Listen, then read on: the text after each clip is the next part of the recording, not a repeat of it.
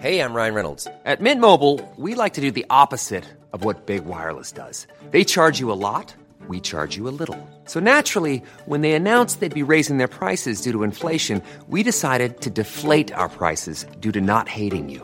That's right. We're cutting the price of Mint Unlimited from $30 a month to just $15 a month. Give it a try at mintmobile.com slash switch. $45 upfront for three months plus taxes and fees. Promo rate for new customers for limited time. Unlimited more than 40 gigabytes per month. Slows. Full terms at mintmobile.com.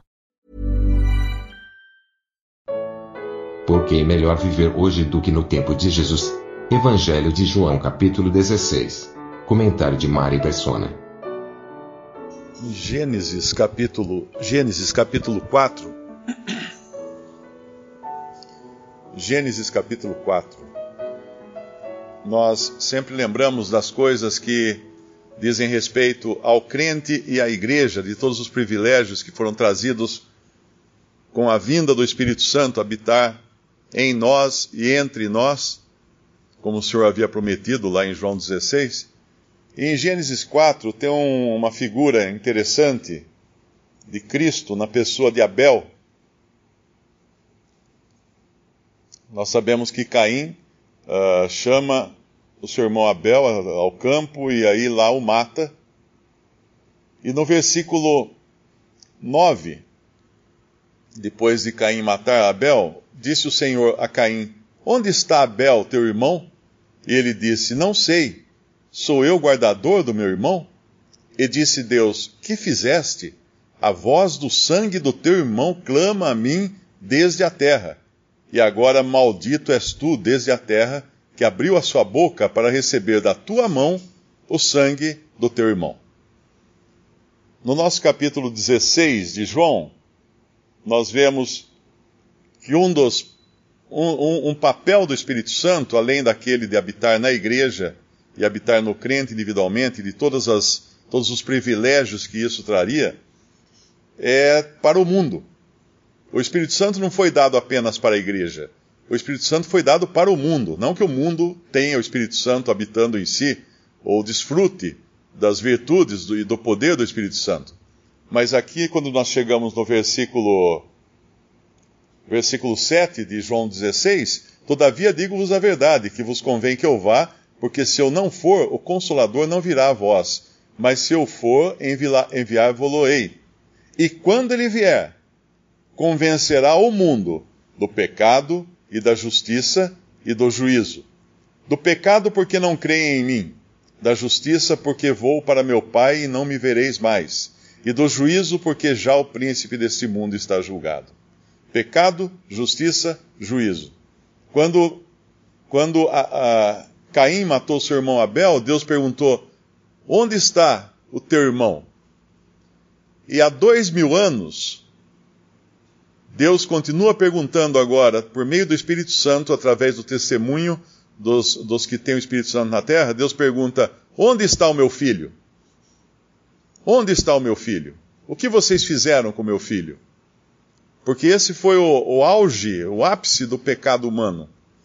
Ter matado o Senhor da glória. Ter matado o Filho de Deus. Aquele que veio ao mundo, que nada fez de mal, nenhum mal fez, mas foi morto. Mesmo assim foi morto. Então o sangue de Jesus clama hoje no mundo.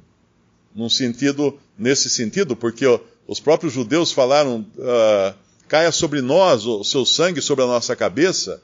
E realmente, realmente, o testemunho no mundo hoje é de que o Filho de Deus foi tirado daqui, violentamente por mãos de homens. Então, o fato de, de não crerem em Cristo, no versículo 9, e quando vier, versículo 8, e quando ele vier convencer ao mundo do pecado e da justiça e do juízo. Do pecado porque não creem em mim.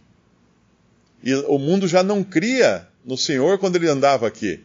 Por não crer nele, quem ele era, quem ele dizia ser, o crucificaram. E por não crer nele, o mundo continua na sua aversão contra o Filho de Deus. Então, o tempo todo, o Espírito Santo está bradando nesse mundo: cadê o Filho de Deus? Onde está Jesus? O que vocês fizeram com ele?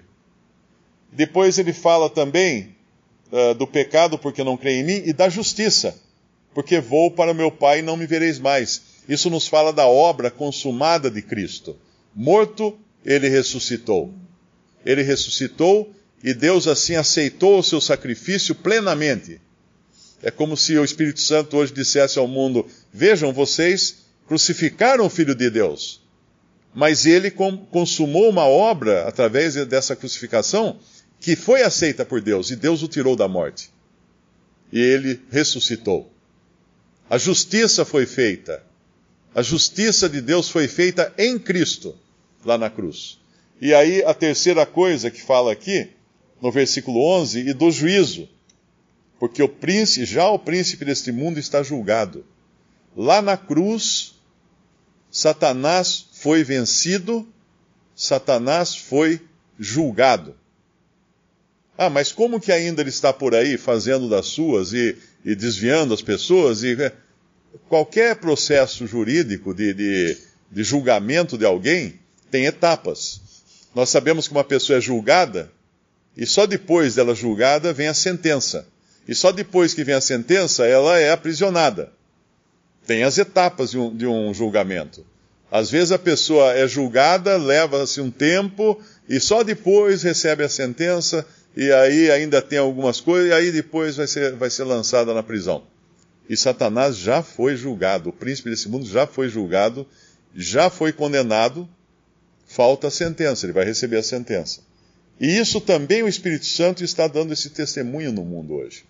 E, e através de quem? Através, claro, daqueles que creem em Cristo, daqueles que receberam o Espírito Santo habitando em si. E isso eles podem ter agora. Às vezes a pessoa fala assim: ah, eu queria tanto viver nos tempos de Jesus. Eu não queria viver nos tempos de Jesus. Ah, eu queria andar com ele aqui na terra. Eu não queria andar com ele aqui na terra. Uh, de jeito nenhum, porque veja o versículo 12: Ainda tenho muito que vos dizer, mas vós não o podeis suportar agora.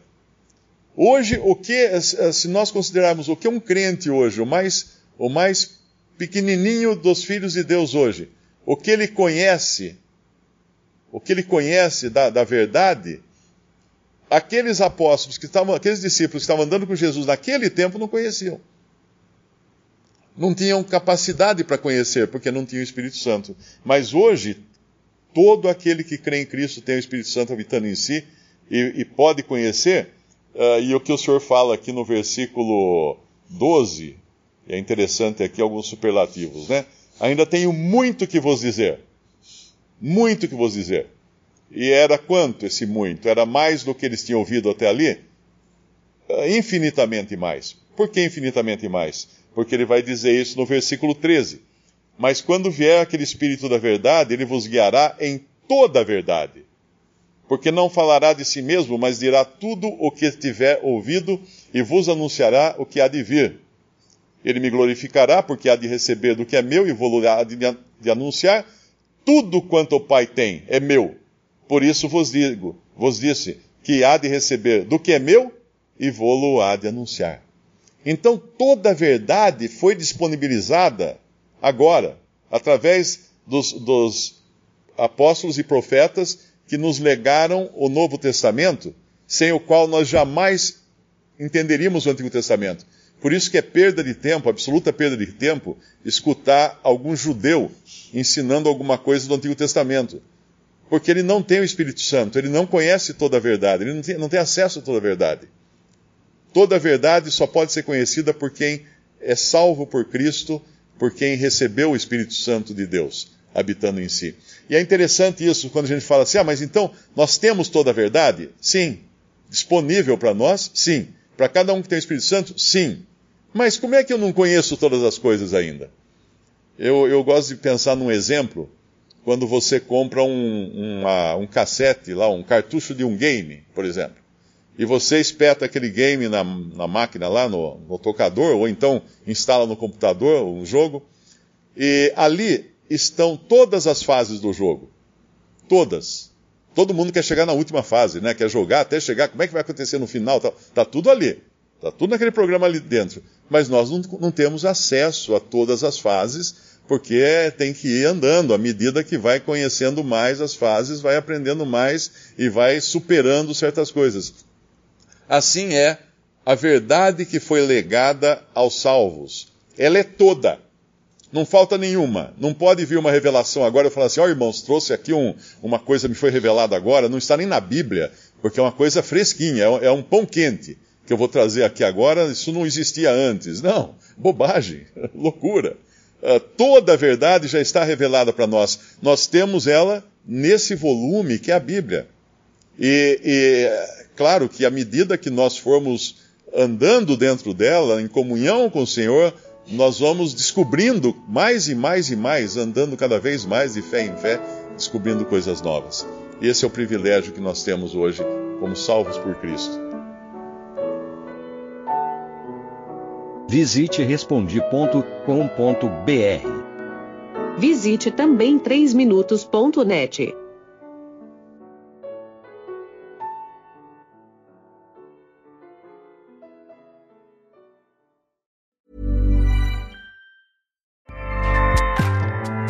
ACAST powers the world's best podcasts. Here's a show that we recommend.